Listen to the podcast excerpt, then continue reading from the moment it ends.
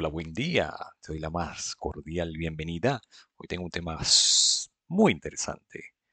El encanecimiento del cabello, ese proceso mediante el cual se nos va colocando blanco el cabello y la relación que hay con ciertos componentes como el estrés. ¿Qué dicen que han encontrado los científicos? Los últimos descubrimientos hacia dónde apuntan. ¿Es posible prevenirlo?